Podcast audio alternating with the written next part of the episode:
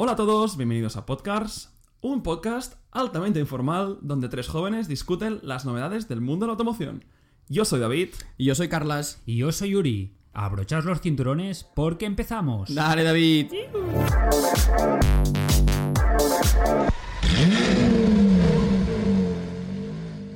No sé si se notará por la voz, pero estamos en un sitio distinto grabando. Nuevo setup. Nuevo setup. No, sí, exacto. Oye, mucho más cómodo es.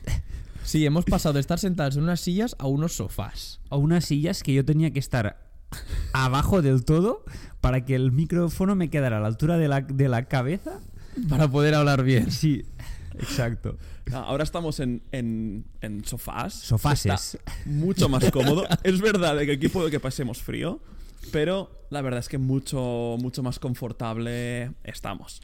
Es Esto de, es- ser- de hacer frío suena es como más- si es estuviésemos en el campo. Es más elegante y parece que nos hayamos vestido para la ocasión y todo aquí.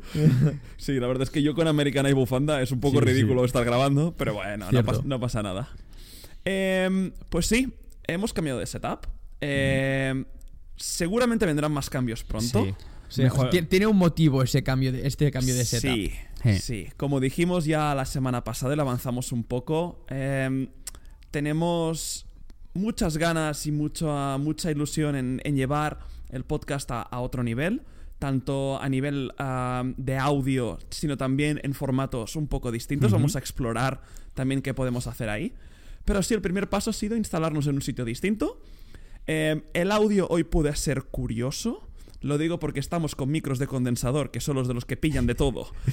Se viene Y- eh, y bueno, chapa al- técnica de... Algún... No, no, no. Lo digo que si... Bueno, eh, tenemos tuberías cerca, tenemos un ascensor Cosas, cerca. cosas del directo, David. Em, si escucháis sonidos extraños de fondo, Gritamos más y ya está. eso es. Los vamos a intentar camuflar. Subid el volumen. Si empezamos a reír es porque estamos camuflando algún, algún tipo de, de- Sí, de y si sonido. no se comenta y no pasa nada. Es verdad, lo podemos hacer parte del, ya, es de- que del- ya ves del tú. show. Total. lo que hay, tú, eh, al final. Es un show familiar. Exacto. Es un show familiar. Y aquí se empieza desde abajo. O sea, al final. Ah, Bueno, sí, no, hemos no, no. La verdad es que ¡Abajo estamos!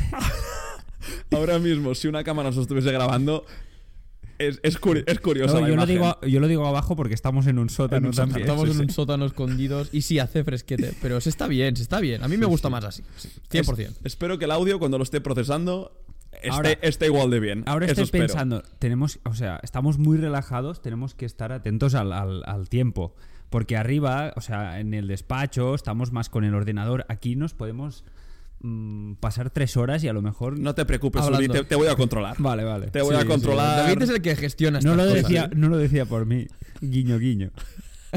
El que se alarga soy yo, ni de No, coña. no, qué vaso yo. No, es que cuando es nos- son nuestros temas y nuestros Willy es como que queremos.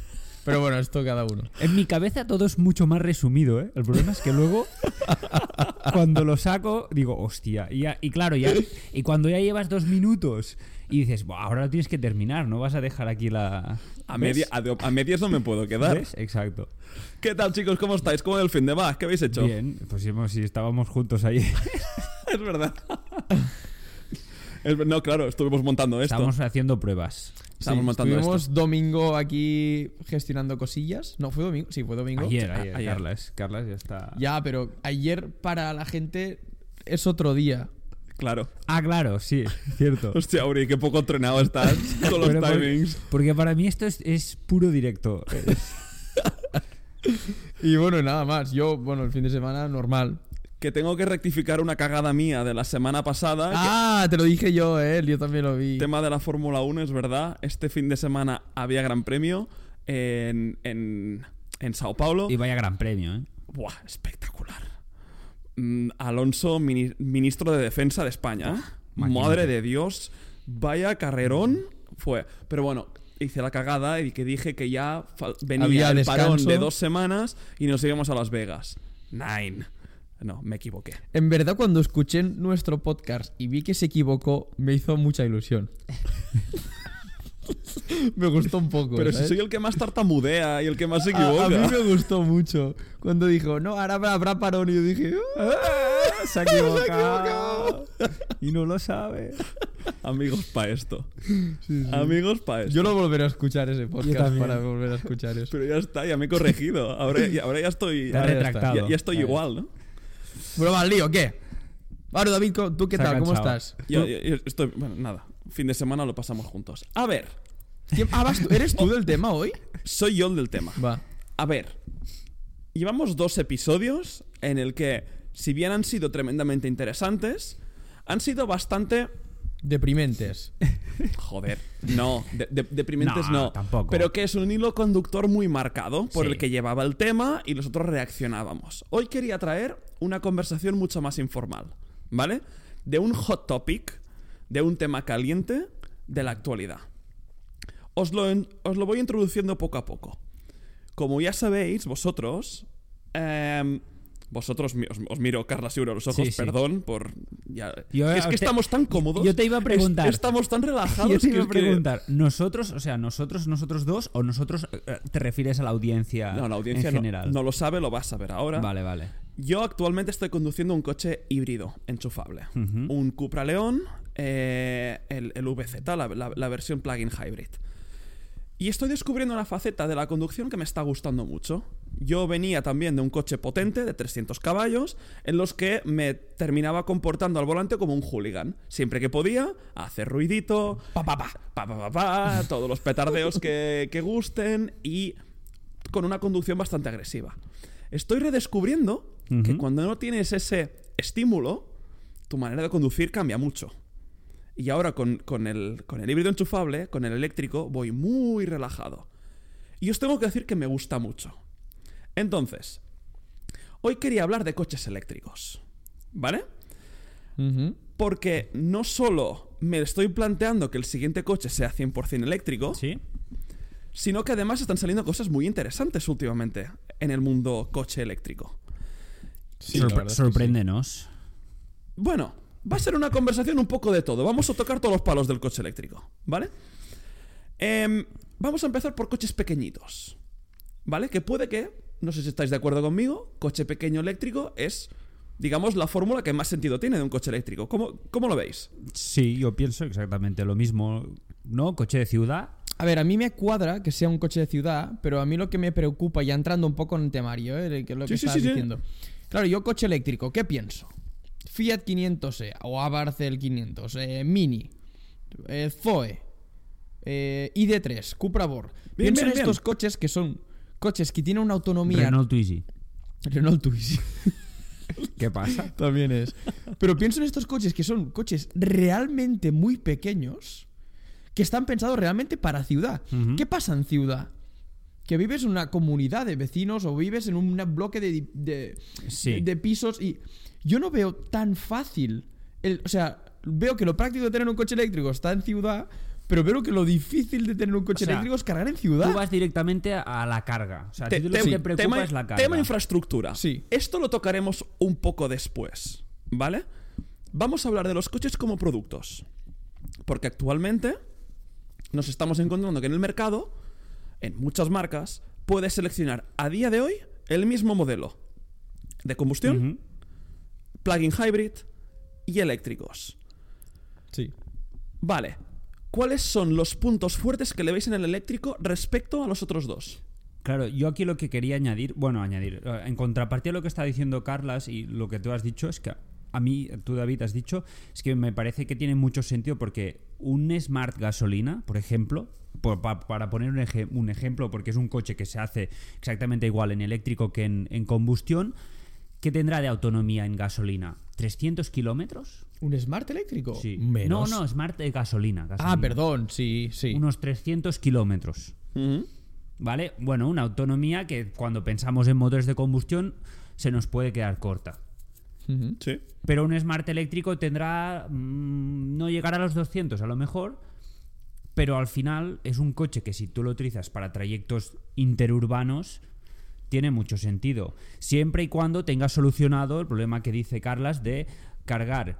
Eh, sí que es verdad que el tema de comunidades es algo que aún está un poco verde Pero es fácilmente accesible ahora mismo. Sí, Tú, sí, tú estás o sea, en una comunidad de vecinos. No, y se puede, se puede y no hay ningún Se- se- problema. Se, puede. Vamos a asumir que ese no es ningún problema. Vivas en un piso, vivas en una casa. Porque actualmente, si tú. Está muy. Muy, digamos, estandarizado. Tú incluso ya hablas con las compañías y son ellas mismas las que incluso se pueden poner en contacto con la comunidad para pedir permiso. O sea, es- es- esto está. Una, una- tú puedes ah, hoy en día pedir una instalación de un punto de recarga llaves en mano. Que la compañía o la empresa de instaladora habla con la comunidad, te hace la legalización del punto de recarga, te lo hace todo. Aquí estado, el problema eh, llega cuando tienes que lidiar con la comunidad, con los vecinos, de si es una comunidad muy friendly al coche eléctrico, se ponen todos de acuerdo, se hace una derrama por vecino y se hace una instalación común, que eso es lo mejor, y se acaban los problemas, y el que quiera punto que instale su punto, y el que no tiene una preinstalación hasta su plaza. Eso es lo mejor. Pero claro, llegan los problemas de, ostras, la comunidad. La gente no quiere poner dinero, yo no voy a tener nunca. Bueno, Pero- estas historias. Pero igualmente tú te puedes instalar un Sí, punto de carga sí. que vaya Tú- directo a tu contador. Por, por ley tienes derecho, o sea, nadie te puede impedir. Correcto. Eso está escrito y hay una ley que lo dice en el BOE. No sé si en el BOE no, ahora me he enterado triple, pero yo me he dedicado a esto, a instalar puntos de carga y Carlas también lo sabe porque eh, por motivos laborales conocemos el, el sector del coche eléctrico y tú legalmente tienes derecho a un punto de Sí, sí. recarga en tu plaza. Lo sé, sí, sí, sí. A eso iba. Poniendo que hay la voluntad de hacer ese cambio y que tenéis las ayudas del plan MOVE, que aún que- creo que aún queda financiación dentro del plan MOVE y te, aún tienes una financiación del 70% o, o algo así. Pero poniendo es- ese caso, ¿qué puntos veis fuertes de tener un coche eléctrico versus uno de gasolina? Quiero escucharos. Yo quiero también recalcar lo que has dicho tú de la manera de conducción que has cambiado tú en función Sí. del coche. Yo creo que el eléctrico va por ese camino. Sí que es verdad que las autonomías son las que son y el fabricante te dice unas que no terminan siendo, pero yo creo que la gracia de tener un coche eléctrico es que vas a cambiar tu forma de conducir y de disfrutar el coche. Simplemente lo ver, bueno, yo creo que lo verás más como una comodidad, el ir en un coche eléctrico que no haga ruido, que sea cómodo, que tengas la tranquilidad de que luego lo conectas en casa y no tienes que ir a gasolineras o, o- o lo que sea. Yo lo veo, lo veo realmente interesante el coche eléctrico, pero sí que es una alternativa que muchos no estamos listos ahora mismo. Totalmente de acuerdo. Yo, yo ahora mismo, un coche de ciudad sí lo veo. Pero también veo, o sea, es que una cosa rara. Porque sí veo que es un, un coche de ciudad, pero también lo veo un coche para viajar, un eléctrico, si tienes unas, unos, unas rutinas diarias buenas. En eso entraremos luego, porque luego hay una parte muy interesante del eléctrico y por eso quiero hacer el ejercicio hoy. Hoy me parece muy bien lo que decía Uri. Empecemos por los coches urbanos, ¿vale? Yo lo que os decía, yo esa comodidad y esa relajación cuando voy en modo eléctrico, a mí me ha cambiado la manera de ver cómo me gusta el coche. A mí ahora me, me costaría no tener una electrificación en el coche. A mí, personalmente. ¿Por qué? Uno, por la comodidad y dos, por el coste mensual que me está costando. Yo tengo la suerte de que puedo cargar en el trabajo. Pero yo he pasado de tener un coche que me lo pasaba muy bien, pero para ir al trabajo, que es el 90% del que uso el coche, a veces se me hacía pesado, el ruido y tal, que lo compensaba los fines de semana cuando salía y iba a disfrutar. Pero eso me acarreaba un coste de 300 euros al mes en gasolina, con un consumo medio de 9, de- con, con un consumo medio de unos 10 litros a los 100, y ahora estoy en un consumo medio de 2,5. En un coche que sigue teniendo 245 caballos y que cuando tengo que hacer el tramo de, de carretera, lo pongo en el modo más deportivo y encima me da ese sonido falso dentro de la cabina. Que aunque no sea ni mucho menos lo mismo, como mínimo te mantiene alerta, te mantiene conectado al coche. No estoy diciendo que sea mejor, ni muchísimo menos, no me malinterpretéis. Pero viendo las necesidades que tengo yo, que es el 80%, 90%, es ir al trabajo y hacer cosas medianamente cerca, o salir el fin de semana, cojones, pues me encaja, me encaja mucho. Mira, yo aquí estoy viendo un punto intermedio entre lo que dice Carlas y lo que dices tú, David, que es muy claro. O lo que estoy interpretando es que si solo puedes disponer de un coche, solo tienes un coche. La opción de híbrido enchufable ahora mismo es la más eh, eficiente, por así decirlo, la Sí. más, la más versátil.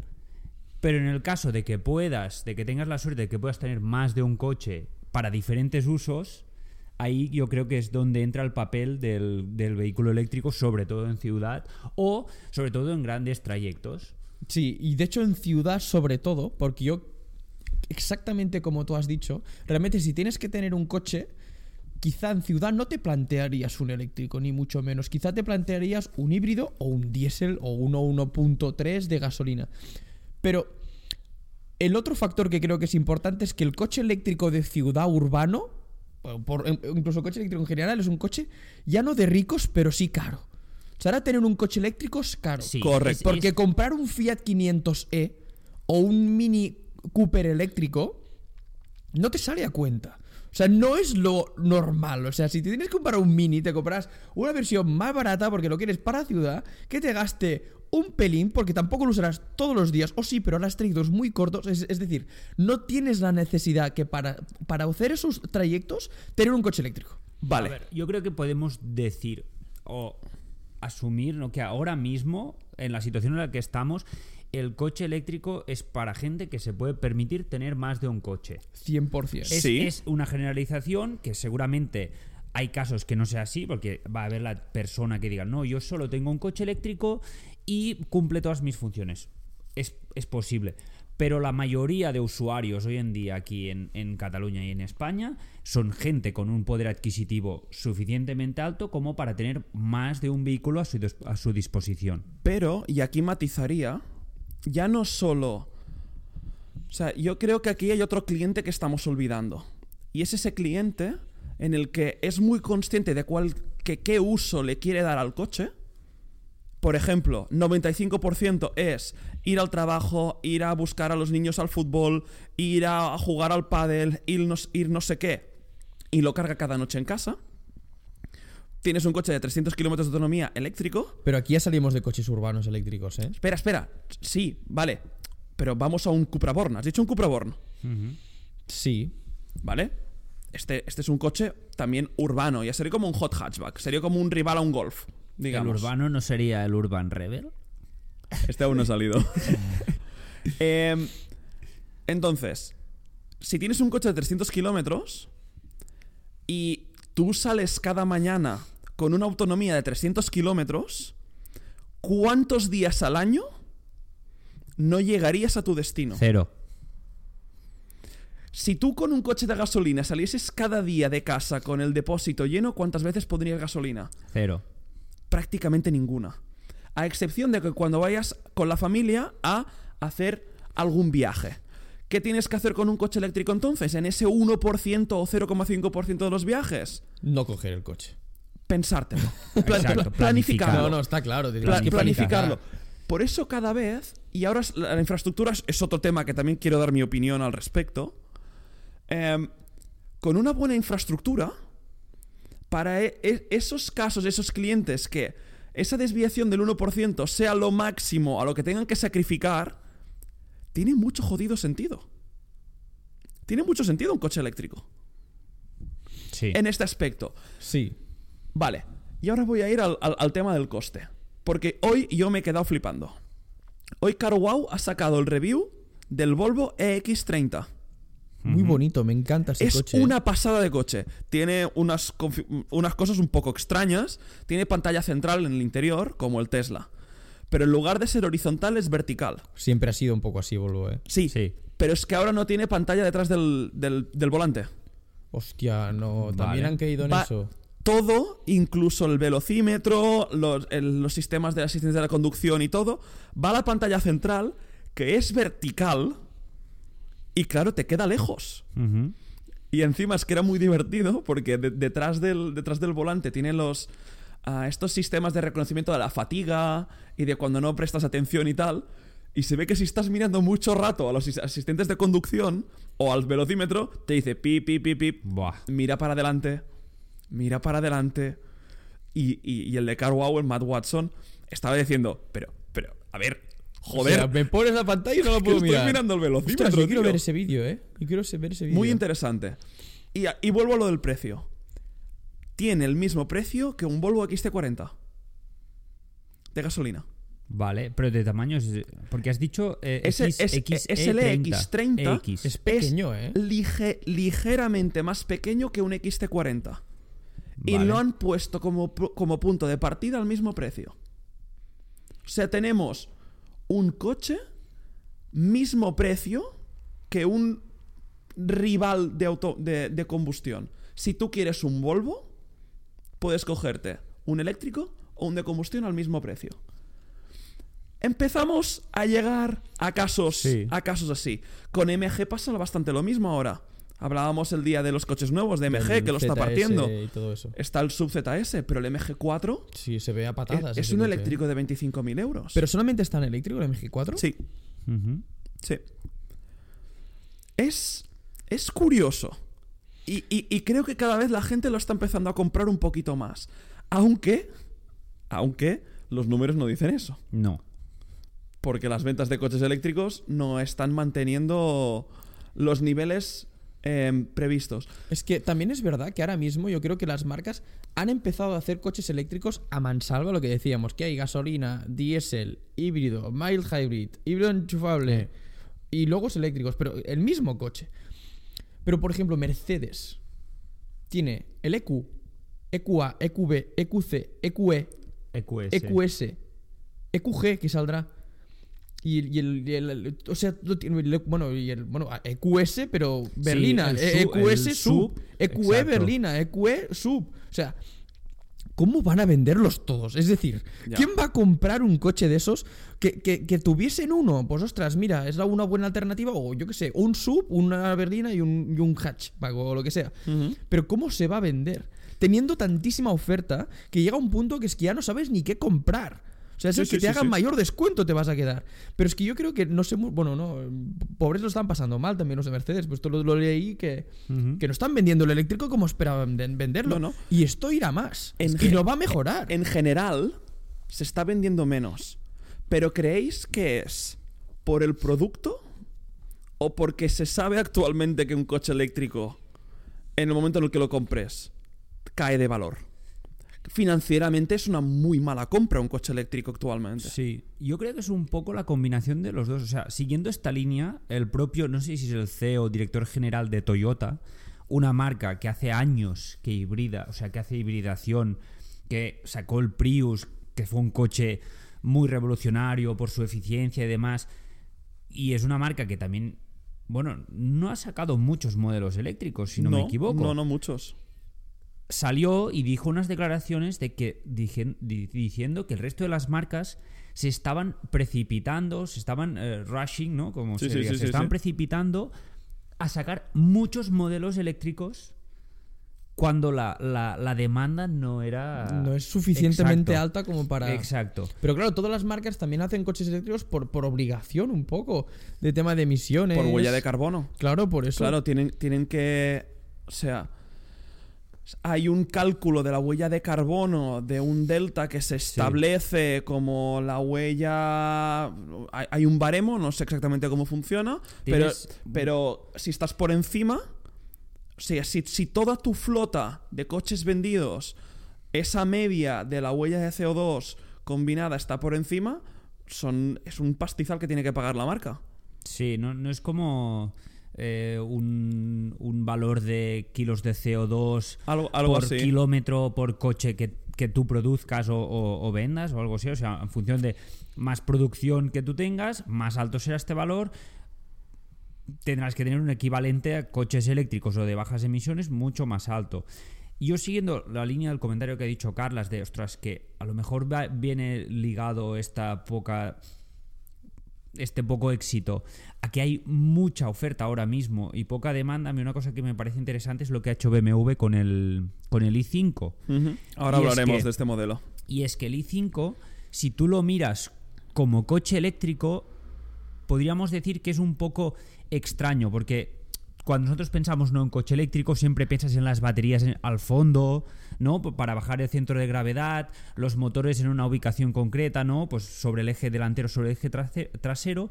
Y el i5 no está construido así. ¿Por qué? Porque el i5 es un coche de, De combustión, combustión, con los sin huecos que motor tiene. de combustión, pero con el powertrain eléctrico. Entonces, ¿qué han hecho los ingenieros de BMW? Han tenido que ubicar las baterías un poco donde, donde podían.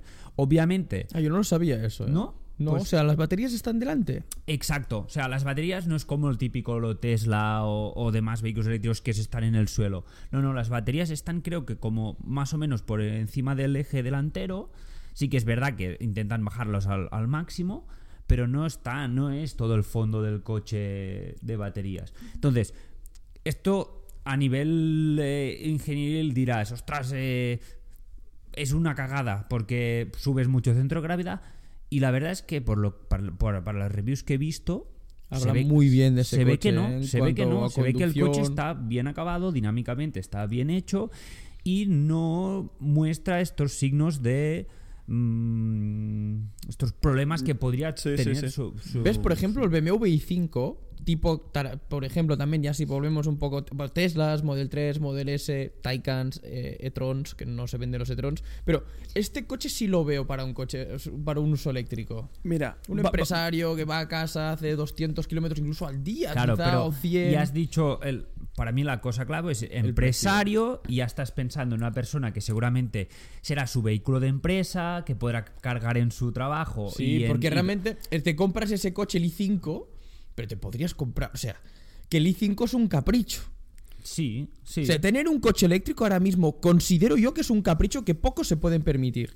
estoy contigo. Porque no creo que sea algo lo mejor ahora mismo para una persona que necesita. Ostras, necesito un coche, pero, me va como me va la vida. Pero no, será eléctrico. Pero no pensáis.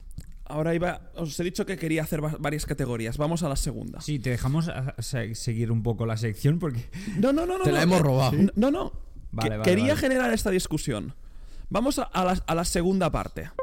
Que es donde creo yo que puede estar el gran éxito del, del eléctrico. Que está cuando se asocian con el lujo. Cosas del directo. A Carlas se le ha desconectado el micro y tenemos que volver a grabar los últimos 15 minutos. Bien. Tenía que ser yo. Es que se me quita el cable. se me- se- y lo, lo he vuelto a poner y estaba hablando solo mucho tiempo. A Vamos, ver. vamos a ser transparentes. Sí, sí. al Suerte, final- Uri, que te has dado cuenta que has visto que el- el- la señal de Carlas no estaba llegando No y lo hemos cómo, ¿eh? parado solo 15 minutos. No sé cómo. Yo creo que es porque estamos también muy relajados aquí, muy a gusto hablando. Y A mí me faltan patatas y un poco de. a mí también. Porque de verdad que yo ver. cable le se me ha quitado, lo he vuelto a poner y digo, bueno, A sigo. ver, yo en nuestra defensa diré, o en la defensa de David, que esto nos lo producimos nosotros mismos. Aquí no hay técnicos de sonido ni nada por el casero estilo. todo. Esto es eh, micros en mano y Bueno. batallero. Cojamos el hilo. Empezábamos ahora mi sección 2, que os Sí. había pre- pre- preparado para, para hoy. Bueno, preparado. Pero Parte Hemos dos- ido toda la marcha. Parte Parte 2 dos, de la sección. parte 2. Lo tenemos que volver a comentar. Bueno, a- a- nos saldrán cosas nuevas. Es lo To- bueno de. de- totalmente. de- To- de- del no de- directo. Exacto. Del no directo. Exacto. Entonces, hemos hablado de coches urbanos, coches pequeñitos. Y ahora la sección 2, un, un poco el bloque 2, era discutir de los que yo creo que son los coches que más sentido tienen en formato eléctrico, que es el formato del lujo. Mm. Esos coches como por ejemplo el nuevo Rolls Royce Spectre, el BMW iX, el i7, el Mercedes EQS, estos coches grandes eh, que ya hasta ahora han montado motorizaciones grandes, los V12 eh, que, que tienen esa potencia pero que encima son muy suaves. Claro, Aquí es donde empieza para mí tomar sentido, cobrar sentido el coche eléctrico. En este tipo de coche. sí. En el que se busca el- silencio, la comodidad. Incluso ya si te pones el cristal de doble, cris- ¿sabes? Eh, Los sí, cristales. sí, sí. O sea, aquí lo que buscas es insonoridad, tranquilidad y comodidad. Totalmente. Que curiosamente son coches que, como comentabas, pasan de motores enormes a, a no llevar motor. Pero ¿por qué son enormes? Para que, bueno, lo Exacto, típico de Rolls Royce que dejas una moneda de un euro en el motor Sí. y no se cae, ¿no? Para Porque son que se mucha- busca mucha cilindrada, muy, Son muy finísimos. suaves. Y, y, y aquí, ay, pe- perdona, Aurino, no. No, no, interviene, no. interviene. Yo, yo solo quiero decir que me parece muy curioso que al final estamos dando mucho valor al coche eléctrico cuando sus dos grandes desventajas eh, pasan a ser irrelevantes. Y una es la autonomía en ciudad y la otra es el peso en vehículos, eh, pues eh, ya que de por sí son pesados. Claro. Y entonces, claro, decimos, vale, tiene todo el sentido del mundo. Sí, sí. Lo que, de lo que también ah, tiene sentido es de que el, el coche eléctrico, un motor eléctrico, lo que tiene con sus baterías es que tiene mucho, ah, tiene mucho torque, tiene mucho par por los kilos. Exacto, que- la, la que- que- densidad que- de pesa. potencia, ¿no? Correcto, me Es muy- encanta cómo lo ha es- formulado. es densidad de potencia, muy, muy, técnico, muy, muy Yuri, me encanta. Que es una densidad de potencia que nunca se va a usar seguramente por el usuario de ese coche. Exacto. Pero es fantástico que esté. Porque Pero- al fin y al cabo conseguir potencia en un coche eléctrico es fácil. Totalmente. Es, es literal- relativamente fácil. Y más en estos coches que, claro, también te diré, los Rolls Royce, que tenían 700, 800 caballos. Sí. Y dices, ¿pero para qué? Pero porque el motor se lo podía permitir. Pero nadie usa Mm. ese coche y, y sus 800 caballos. Yo creo que en el coche eléctrico, en el caso del lujo, que es este, esta sección que has dicho, yo creo que es que es lo que cuadra perfecto. Coche de empresario. Pero sí que también estaríamos un poco en el mundo ese de un coche caro. Sí, sí, Sí. totalmente. O sea, cuando ya vamos, claro, en el lujo y el coche eléctrico sí cuadra, pero ya estamos hablando de, de, de coche, de coche eléctrico. No paran de pasar cosas que acaba de caer. No, Era, era- era mi móvil y se ha colado por dentro del sofá que no sé cómo lo voy a sacar. Oye, Vale, bueno. a ver, Ya lo, ya lo a ver. Carlas, deja de desmontar el podcast. ¿Pero has visto que estoy muy quieto? O sea, se me desconecta sin tocar nada y si me cae el móvil no sabía ni dónde estaba. Mira, hicimos una prueba ayer. Pasaron 500.000 cosas, que si ruidos, que si timbres, que si no sé qué, que si no sé cuántos. Hoy, Nada. a- ajeno al podcast, nada. Cosas que, que le han pasado a Carlas, dos de dos. Pues quedan unos minutos, ¿eh? Bueno, No, to- to- totalmente de acuerdo. Y, y- y también, ostras, vi- viendo, viendo los coches que vienen, porque Bentley ha anunciado que para 2025 vienen cinco coches nuevos eléctricos, tiene todo el sentido del mundo. Audi también ah, está, está preparando un, un A6 Q- ah, e-tron guapísimo, también el Q6 e-tron. Es el tipo de coche cuando se asocia eh, la electrificación con el lujo, creo que tiene todo el sentido del mundo. Pero sí Absolutamente cuando- todo. Por lo que dices tú del Q6, o sea, Q6 bueno, saldrá el Q6, el S- a las 6 y demás. Es como que a mí me cuadra, o sea, en marcas del, intermedias como BMW, Audi, Mercedes, yo lo veo más complicado esto. Porque un Audi A6 eléctrico, yo no lo veo tanto. Pero un Audi A8 sí lo veo. Porque es más lujo, Y ahora- insisto. Sí. Y ahora ha sonado el portátil. El Bien, hoy estamos haciendo pleno. Pero no, Ah. no, bueno, es igual. em, Pero, pero, pero, sigo. sigue, sigue. Un Audi A6. ¿Quién va a buscar un A6? ¿Qué será? ¿Como un i5 de BMW? No, menos, ¿no? No será tan lujo. No, pero tiene- a ver, al fin y al cabo, yo creo que este A6 e-tron será un coche de ciento y pico mil euros. Pero que estamos hablando de ciento y pico mil euros. Lujo. Co- Pero- cu- cu- cu- ¿Cuánto vale un, un i7? Sí, por ahí. No, mucho más, ¿no?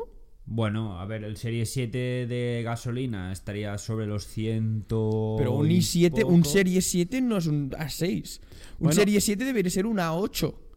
Vale, pero bueno, primero un le... 5, un Serie 5 se equivaldría, ¿no? Ah, ya, ya, sí. No sé, es que pero- lo veo como un coche que se tiene que electrificar porque sí que toca, porque se tiene que hacer, pero me cuesta encontrarle qué persona compraría ese coche. A ver, no. Y aquí tiro un poco de, no fan de Tesla, pero sí lo veo la mejor A alternativa. ver, yo ahora me estoy dando cuenta de una cosa, y es que hablando de estos coches que no es el ultra lujo de la marca, no es el top of the range, estás haciendo más acces- accesible este confort que antes solo era exclusivo de un Rolls Royce. Correcto. Por ejemplo. de por esas megas decirlo. motorizaciones. Eso es correcto. Que Eso es ahora, ahora justo he pensado en una review que vi el otro día del, del BMW i5 que una cosa que también hemos comentado antes y quiero recalcar que el BMW, el BMW i5 es un coche de combustión que le han quitado el motor y han aña- añad- añadido el powertrain eléctrico. Y aún así lo han hecho tan bien que no se nota, ¿vale? O sea, no se nota esas características diferentes a un coche 100% de plataforma eléctrica, de tener eh, la batería pues en una posición que no es la ideal como sería el, el- el fondo, ¿vale? El suelo. Sí, sí. Pero en la review decían una cosa que es el Serie 5 no es un serie, ya no es un Serie 3 mejorado con el i5, es un Serie 7 más asequible. Correcto. O sea, sí, sí. ¿Por qué? Porque ganas el confort de lo que antes era un 12 cilindros, un motor de Sí, sí. mucha cilindrada, muy suave, con una línea de potencia muy progresiva. Y sin ahora necesidad esto- de tener un coche tan largo. Porque Exacto. es que era. Exacto. sí. Sí, sí, sí, sí. sí que es verdad que estamos hablando de los topes de gama, de coches, bueno, de altas prestaciones, de un alto valor y en situaciones donde consideramos que tienes más de un vehículo. Pero por esa misma razón de que el i5 se ha convertido en un Serie 7 eléctrico prácticamente, ¿quién se compra un i7 ahora? ¿Qué mercado tiene el i7? A ver, es que yo creo A que ver, me- me- a ese rango de precios ya es porque quieres. Claro, Ya no es es, por- eh, por es- igual. es un capricho puro y duro. Sí, entonces, pero- más que nada. O es como si te digo, eh, del Bentley Continental GT, ¿quién se compraba el... El Mulsanne. el- no, o No, el o W12, El, claro. W12, o el Bentayga, el Bentley Bentayga. ¿Quién se compra el W12 pudiéndose comprar el V8? Pues el que, quien puede, puede. el que puede y el Quien que puede. quiere. Al final, en estos rangos de ultra lujo, ahí el, dinero vale. para esa gente ya no es objeto, ¿no? Y, Sí, sí, y sí. todo vale un poco. Vale, pues está claro y, y- y me alegra ver que coincidís también con la idea que traía ah, para este grupo segundo de coches, que son los de lujo. La electrificación va muy de la mano con este, con este grupo. Y ahora pasamos al tercero. Y lo arranco con, con una pregunta. Y es, ¿creéis que un coche eléctrico deportivo puede tener emoción y carácter? Saltamos ya a los coches deportivos eléctricos, a los Taycanes, al futuro Boxster eléctrico, a el nuevo Cater- Caterham Project V que también se ha presentado. Este formato compacto deportivo que viene a emular o a sustituir el biplaza de toda la vida, ¿creéis que hay fórmulas para un eléctrico de que sea emocional y tenga carácter? No. Yo lo tengo muy claro. ¿Por qué? Porque la idea que tenemos los, el los que nos gustan los coches, los petrolheads, relacionamos las emociones y el carácter al o al 90% al motor, al sonido del motor, al sonido del escape, al comportamiento de un motor de combustión, a las marchas, a, todo lo que, lo que implica no tener un coche de este tipo. ¿Qué pasa? Que todo esto en un- con un coche eléctrico, aunque sea más ligero, aunque se conduzca muy bien, no tienes esa conexión.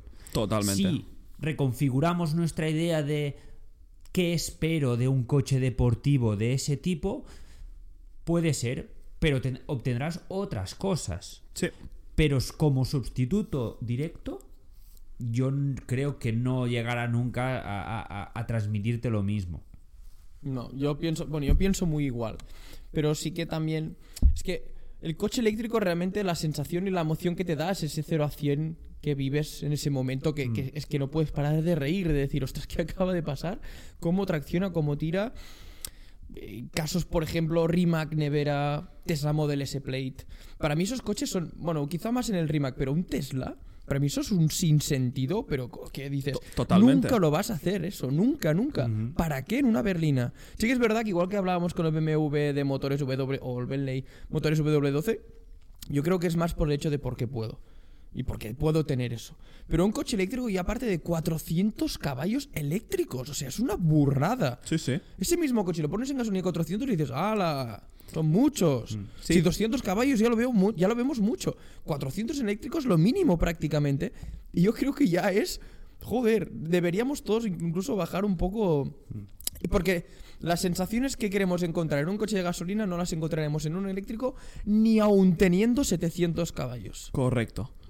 Pero ant- antes de pasar a mi, a mi última re- reflexión, que va bastante alineada con lo que habéis eh, comentado, pero claro, también formulas una idea de un coche de 1500 caballos, biplaza, que tenga todo el centro de gravedad abajo, que tenga unos buenos frenos y que en una carretera de curvas puedas ir saliendo de curvas ahí fuerte, que notas ese empuje, ese par, divertido de cojones tiene que ser, ¿eh? Sí, Sí. pero, Pero, pero, pero, pero, per- perdona, no cogiendo como base un Model S Plate, cogiendo de base un coche pequeñito, con el centro de gravedad abajo y que sea capaz de moverse en curva. Esto sí tiene que ser muy divertido. Un Plate en curva, yo no lo meto, pero bueno. Pero es que otra vez, otra vez, otra vez. Estoy.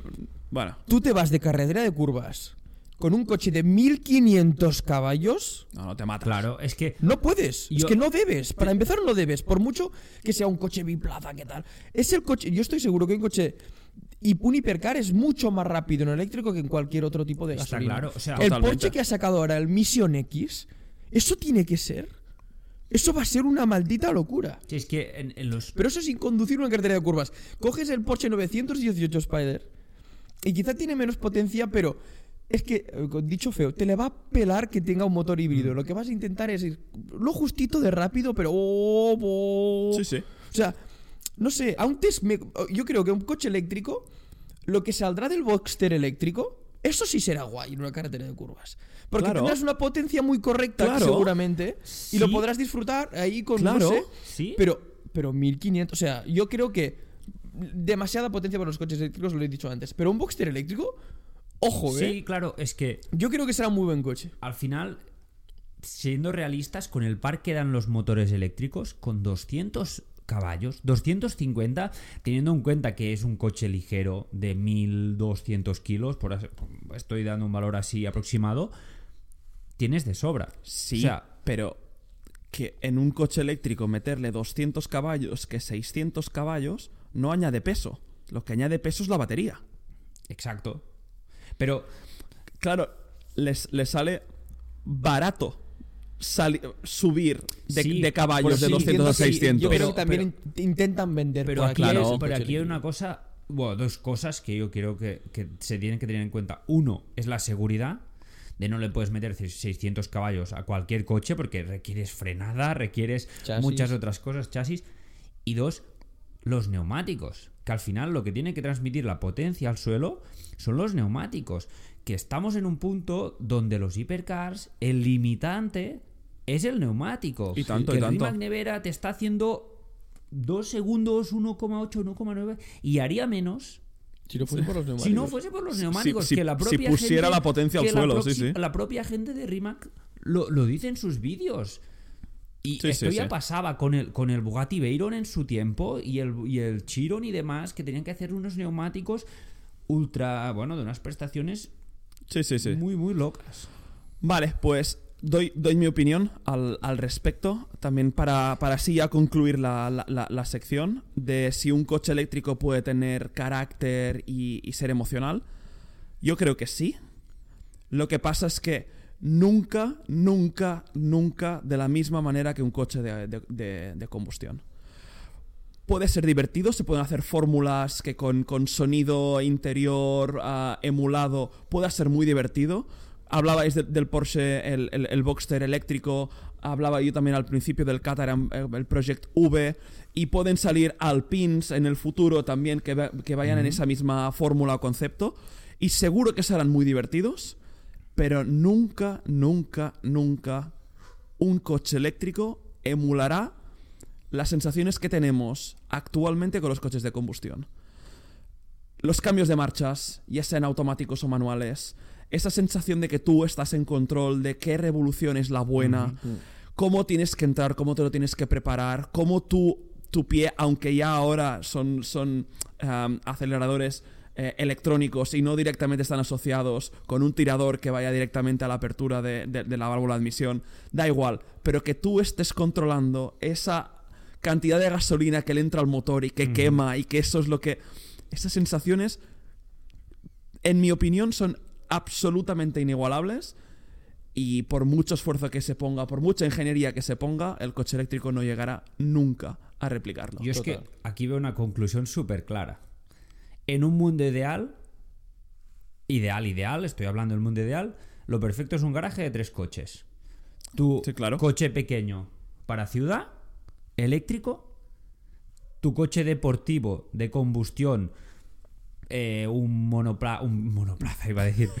Bueno, también, también. Eso es extremo, ¿eh? también. Al final, final- al final tú puedes tener tu coche de circuito, por ejemplo. Tu coche deportivo de dos plazas ligero de combustión y un coche de viaje, un sedán. Claro, eso es súper ideal y un pastizal que... Oye, cogemos el garaje que nos regaló Carlas en el, Exacto. en el último episodio. Con un GT3. El GT3, un Ferrari y el eléctrico. Exacto. De lujo. Yo creo que ahora mismo estamos en ese mundo que podemos vivir con estos dos coches. Sí que es verdad que con este podcast, el de hoy, el episodio de hoy, tengo más claro que, gente, disfrutemos los cambios manuales con 300 caballos que suenen como tengan que sonar y si no le haces escape y disfrutemos de eso porque menos es más ahora mismo un poco Sí. y Sí. necesitamos tener eso. ¿eh? Ostras, es que este coche es manual, ostras, Bueno. qué pereza cambiar con el embrague. Digo, pero lo que te Es- transmite es- un es coche que tú estás haciendo que cambie. O sea, joder, es que nos estamos quedando sin. Es un poco Sí. la naturaleza de la tecnología. Si nos fijamos, por ejemplo, los móviles, lo típico de que al, móvil, al, al principio los móviles pequeños, luego grandes, luego vuelven a pequeños. Ahora se Ahora plegan. vuelven a grandes, ahora se plegan. Al final los coches es lo mismo, ¿no? Un poco de ahora estamos en el punto de que un coche eléctrico es el iPhone 15 Pro Plus Max con 7 cámaras y no sé qué. Y a lo mejor dentro de 10 años el coche eléctrico va a ser todo lo contrario. Sí. Sí, sí, sí. Por eso, ostras, yo estoy muy de acuerdo con lo que has dicho.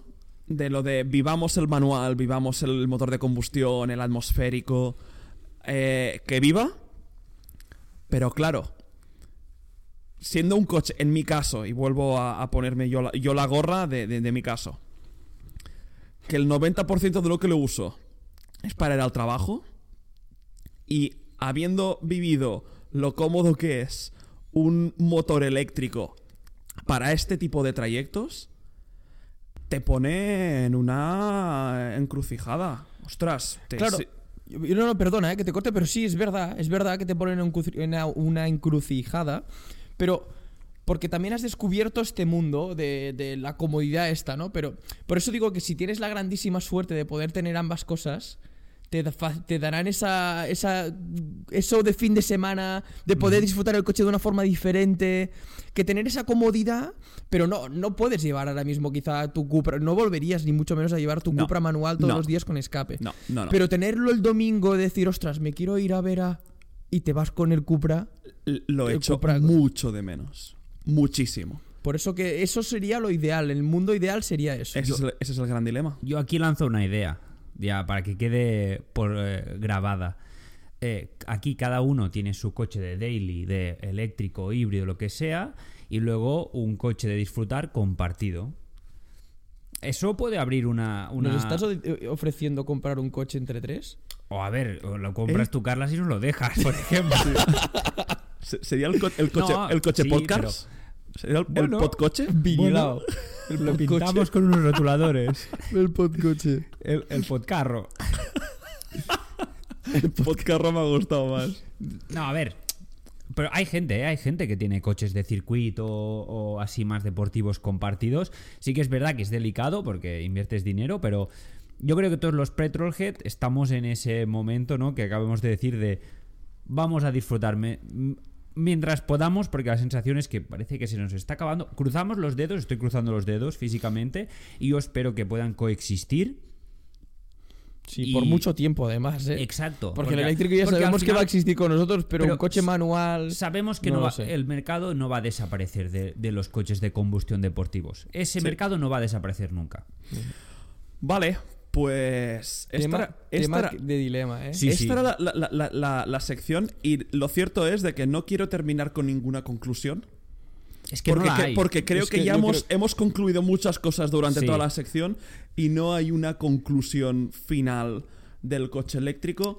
es una buena alternativa para ciertos casos, para ciertos usuarios, es un producto muy interesante, pero Es oye, porque lo es, realmente lo es. es, es- es muy complejo. Estamos en transición. Entonces, el tiempo dirá, ¿no? Un poco. Sí, sí, sí, sí. Yo creo que es un tema que, que todas las respuestas son correctas. Sí, exacto. Ahora, sí que quiero lanzar un mensaje para todos aquellos petrolheads que sean anti, anti, anti eléctricos. Lo entiendo. La idea es matar el, el motor de combustión. Os tengo que decir, yo, como David, que he vivido la transición, joder, qué cómodos son, tío. Joder, qué cómodos son No para salir- para ciertos. No, no, No para sacar tu vena petrolhead, no, ¿eh? no, Eso- ni, ni- ni mucho menos. Eso ha quedado claro. Pero, joder, mm, Sí. son, muy- son jodidamente cómodos. Y es adictivo, ¿eh? Bueno. Es, es muy adictivo poder tener en, en estos trayectos que quieres relajarte esa paz. Es jodidamente adictiva. Sí, sí, sí. Yo antes de cerrar quiero hacer un apunte, que ahora esto no viene a cuenta nada, pero es co- como A ver. antes, Carlas y yo al principio hemos hablado que David se equivocó, para que no nos lo pueda echar en cara. Eh, tú y yo, Carlas, antes hemos hablado un par de veces del Ventaiga, eh, hemos dicho V- W12 y en realidad es W16. ¿Seguro? No, no, W16 no, hombre, es el de Bugatti. Es el Bugatti. Solamente lo tiene Bugatti W16. Mira, hubieses terminado el episodio ¿Ves? sin equivocarte, pero te has equivocado. Cortamos, cortamos. Di- Dilo di, a ver si hay un problema en el, en el Cortamos, sonido otra cortamos. vez. Pues mira, llevo 25 minutos diciendo, bueno, cuando acabemos voy a decirlo así, David, tal, no sé qué, no sé cuántos. Es verdad. Es un razón. W12. W16 es el Bugatti. Es, es el Nada, Bugatti. nada, pues. Eh, Y ya no voy a decir nada los más. W12. Iba a decir, ahora solo falta que se equivoque Carlas, pero es que ya la ha liado dos No, veces. pero Sí, no, ya. No sé estoy, qué- estoy de- muy quieto, ¿eh? Equivocarse corrigiendo, eso tiene tela, ¿eh? La verdad. No sé si O sea, es peor dejarlo. Típico que quiere ir de listo y se la come doblada, pero bueno. Lo siento, lo siento. Dos fallos en, en un episodio. Lo siento. Hoy, bueno, David, eh, tú vas, vas, vas, vas bien. Da- acaba- Sí, hoy, hoy- hoy de momento bien. Sí, acaba, Vale, perfe- acaba el perfecto. podcast sin, sin cagarla y ya Voy, está. voy a intentar no cagarla ahora con el, con el whip. No, porque me toca a mí.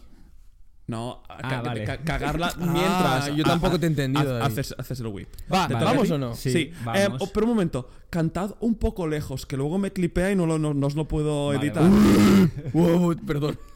Serás tonto. He clipeado, que flipado. Hoy es, es, es claro que has clipeado, es tonto. episodio especialmente tonto, ¿eh? Pedimos Bueno, disculpas. voy a intentar que no haya clip. Si, si no os habéis tenido que quitar los auriculares o bajar el volumen del coche, es que lo he intentado salvar en producción. Postproducción. Espero, espero Un conseguirlo. momento, Va. yo quiero decir, para la gente que nos esté escuchando, si decís, ¿qué dicen estos que, que se están partiendo el culo? Os, ponéis, os ponéis el fragmento de la introducción que dice altamente informal, ¿vale? Si os lo tenéis que repetir cuatro veces, Es un podcast altamente, altamente informal. informal y hoy es realtamente Quizás informal. por el nuevo sitio. Pero va, Exacto. eh, Venga, saltamos Venga, a va. Whip. Venga, Venga, venga, va. Whip. What would you prefer? Whip. What would you prefer? Vale, Te Vas tú, a. Uri, ¿no? Me toca a mí. Ha- Hay una cosa que no hacemos. Bueno, cuando hacemos los episodios ya sé que son oyentes de siempre, ¿no? Pero expliquemos antes un poco de qué es el whip a veces. O sea, es decir, el whip lo que hacemos es comparar tres coches. Exacto. Porque a veces sí que... El otro día me escuchaba y dijo, es que yo... los- O sea, es como que... Lo damos Ya, por ya, sentado ya. ¿no? Damos por Yo, es sentado que que las yo hablo del whip ya como una marca registrada. En plan, a que no Claro, por eso digo que la whip- calle, ¿A que no sabes qué es el whip? whip, tío. Haremos camisetas. Exacto. No, el whip es un juego que nos inventamos nosotros en nuestro infinito aburrimiento y en nuestras conversaciones interminables de coches, que viene de What would you prefer? Entonces, ¿qué preferirías? ¿Qué elegirías? Y en estas situaciones, pues ponemos una serie de coches que en teoría son rivales, ¿no? Y damos a elegir y esperamos una justificación coherente y aquí el que decide si compra o no la justificación es el que pone los coches. Entonces, siempre el que plantea el whip es el que decide Es el que manda. quién gana. A ver, siempre acabas ganando, o sea, siempre acaba ganando el que lo plantea porque dice, es este y gano yo, ¿no? Bueno, ¿Correcto? bueno. Venga, va. Vale, pues siguiendo un poco la línea eh, de los coches eléctricos y demás, voy a ir al extremo totalmente Ah, opuesto. Vale, No es vale. preparado, ¿eh? O sea, no es preparado. El whip está preparado, pero que sea totalmente opuesto, eh, no es así. ¿Vale? Os traigo tres coches que son tres berlinas deportivas, pero muy deportivas. O sea, A tope de full de power. de los últimos años, de lo más deportivo que se ha hecho a nivel de, bueno, motorización, tracción y reducción de peso. Vale, dispara, va. Eh, o sea, sí, ah, tenéis un- así un poco... A mí me despista lo de Berlina hiper mega Vale. deportiva. A ver, bu- bueno, ¿un GTA? Me vendría un Alfa Julio. Vale, David no va mal GTA. encaminado. Vale, vale. Primero, Jaguar XE Project 8. Vale. Project 8, ¿vale? Es- se llama XE. Ah, que, que lo presentaron en azul, ¿no? ¿Puede ser? Exacto. Bueno, la en berlina. azul, naranja es el Saloon, es el Jaguar XE, berlina, pero estoy hablando de alerones, eh, splitter delantero, semi-buckets, reducción de peso total, vamos, coche de circuito, cuatro plazas o cinco plazas. si no me Tiene, roll cage Hay, ah, no, hay, ah. hay las dos versiones. Vale. Yo ¿Con asientos traseros o os o traigo todos con asientos traseros. Vale. ¿Vale? El siguiente, como muy bien ha dicho David, es el Alfa Romeo Giulia eh, Quadrifolio GTA. Porque luego está el GTA M, M, que es el que no tiene los asientos, asientos atrás. traseros. Ok. ¿Vale? Vale. Que también igual, pues eh, versión súper radical, mucho carbono, edición muy limitada, eh, una locura. Y el último que os traigo para hacer un poco la competencia a estos dos es más nuevo, no es tan limitado, pero desde mi punto de vista eh, es un, un rival digno y es el nuevo BMW M3 CS. ¿Vale? Que es un poco la, la versión del, del M4 CSL. No es tan tan radical como el CSL, pero sí que lo mismo. eh, buckets de carbono, eh, reducción de peso, mm, más potencia, 550 caballos, tracción trasera, una locura. ¿Vale? Os digo un poco las specs porque me lo estaba mirando. Eh, el Jaguar es el V8 Supercharged que ya conocemos de, de Jaguar, pero con 600 caballos. El Alfa Romeo es el V6 2.9 litros eh, del Alfa Romeo Giulia con 540 caballos. Y el BMW M3 es el motor 6 cilindros en línea de BMW, 550 caballos, ¿vale? Y el más ligero sí que es el Alfa, con unos 1600 y pico kilos. Los otros dos, dos están en 1800. Yo lo tengo clarísimo. Vale. Yo también lo tengo muy clarinete. ¿Sí? Sí. Yo creo, yo creo que. No, yo como, como eh, proponedor de este whip, creo que sé por dónde iréis, porque los dos primeros ya hace dos, tres años que están y hay muchas reviews. Te y el te último es muy nuevo. Te diría que el Jaguar hace bastante más. Jaguar lo he Es- es- estado es- mirando. es más viejo que el- No, que el ve- ¿no? 20, eh, de- eh, sobre el 2020 salió el Jaguar. 20, Yo aquí, 21. claro, es tu whip y lo puedo jugar. Pero ¿y si miramos y ponemos aquí el M3 CS anterior? El, a ver, el. Pero no sé si existió el CS. Pero no Sí, del último. Sí, sí, que existe. pues yo, existió. si pones ese, dudaría más. Es Porque que, es que, claro, me pones el nuevo M3 CS que acaban de presentar. Es que, bueno, o sea, para mí esos dos es que ni, ni los veo. es- pero es mucho más rival. O sea, estamos hablando de coches de 600 y 540 caballos. Pero el M3 CS anterior, ¿cuántos 450. era? El CS. Son 100 caballos menos. Pero es que igualmente me quedaría el M3, yo creo, que incluso la anterior, ¿eh? Es que para empezar, el Jaguar, para mí, lo que tiene el Jaguar ya viendo al whip, es el motor. O sea, yo soy fan BMW y siempre ¿Ah, te- sí? tiendo- ¿Quieres decir, Uri? tiendo a defender BMW, pero a ver, a nivel de exclusividad y prestaciones podríamos decir que el Jaguar y el Giulia podrían estar un poco por encima porque son mucho más limitados, ¿no? Sí. Son mucho más dedicados que el CS.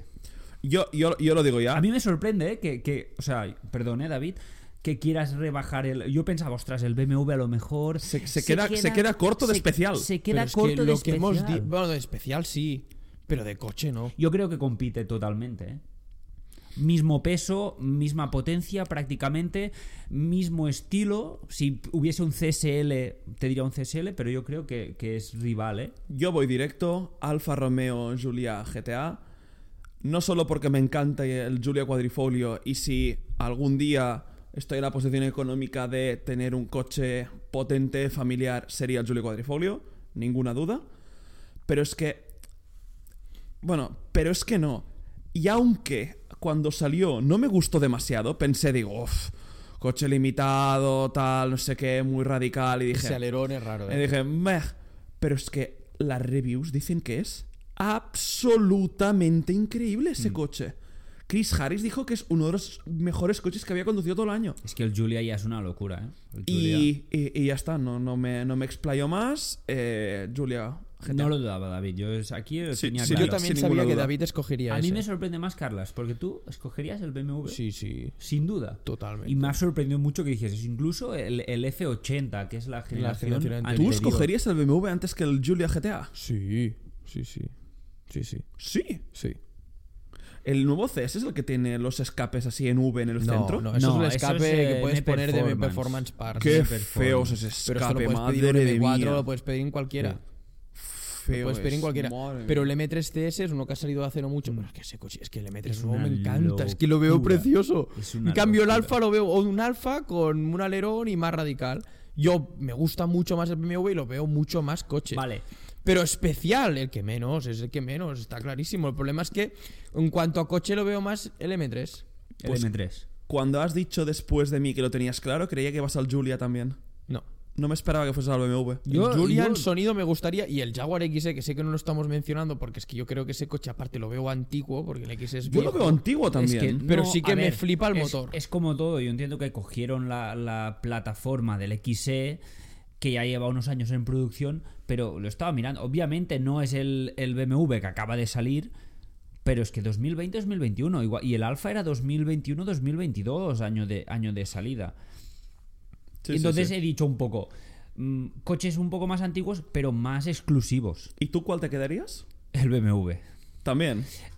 Eh, dudo mucho entre el Alfa y el BMW, si te digo la verdad, pero es que últimamente he estado viendo pues, lo típico, acaba de salir, salen las reviews, salen los vídeos y el M3CS, ¡fua! Ya.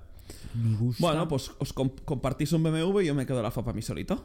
Me parece Vale. muy bien. Venga, ¿Y, perfecto. y te lo pillarías sin asientos de atrás? Me, me da igual. Te da igual, vale. O sea, no, para mí no sería un factor No. de, de decir. Yo, eh, si estuviese en la posición, seguramente me lo pillaría con asientos. Pero. lo, hacía, lo hacía más que nada para, para igualarlos, ¿eh? para decir, estos son saloons, Sí. cuatro plazas, pero full radicales. Bé, pues. Estaba mirando ahora el, el tiempo. No tengo absolutamente ni idea No de cómo vamos nada. de tiempo. Porque eh, hemos tenido dos parones. Uno bueno. que hemos hecho bastante obvio y el segundo que creo A que ver, lo ¿cómo queda? muy simular. Pero han Sí, habido dos parones. Poner en los comentarios dónde ha sido. Sí. Eh, Hacemos apuesta. A lo mejor hay tres porque yo me he equivocado en una parte y a lo No, mejor no, lo no, no. cortamos. El también. W16 en el Bentley no te lo quito. No, ese se queda. Ese, ese- ese se queda para la prosperidad. Em, pues nada, chicos. eh, ha estado muy bien. Pero tengo, Sí. tengo que hacerlo. ¿Episodio qué? Siete. Siete, Siete. siete. Este es el 7. Sí. Yo siempre pregunto. Eh, tendremos ah. que practicar aquí porque con este setup y todo, Te acomodas, ¿eh? fua, nos acomodamos y nos va, y se nos va a ir esto. Sí. Aquí tendré que hacer de moderador y iros. Esto ya más y- como en casa cuando hablamos nosotros de coches. Fua, qué Ahora ya porque eh. tenemos unos micros en la mano, pero en el despacho es como que estás sentado grabando, hablando un Sí, micro aquí. Hay más tensión. Sí. Arriba estábamos, aquí es como. Y verás con el nuevo setup Buah. que está por llegar. Incoming. eh, con muchas ganas de, de- de que, de que llegue y de, grabarnos aún más cómodos. Sí. Y esperemos que, Que la, guste. que la calidad también se note mucho. No, y que guste, porque no vaya a ser que estemos nosotros aquí repanchingados, súper cómodos, y luego la gente diga, O- Oye, que- habéis bajado, ¿eh? Habéis bajado de calidad. Estáis ahí. Lle- Lleváis un despiporre ahora que... No estáis tan focus. Que si Uri se ha aquí puesto a mirar el techo, que mira, anda, mira, que ahí hay una no sé qué, que a Carlas esta se le cae el móvil y David, ya, pues no sé. No, no. Bueno, Yo, yo creo que, que ha, salido, ha salido bastante bien. Es- es- lo hemos hecho más informal y me, Sí, y me más gusta. informal Y- seguro. y- y me altamente. gusta. Y me sí, gusta. Altamente. Venga, pues eh, cerramos episodio, no sin antes recordar que nos podéis seguir en todas las plataformas, que cual, cual, qualsevol... ¡Uh! Vaya catalanada, tú.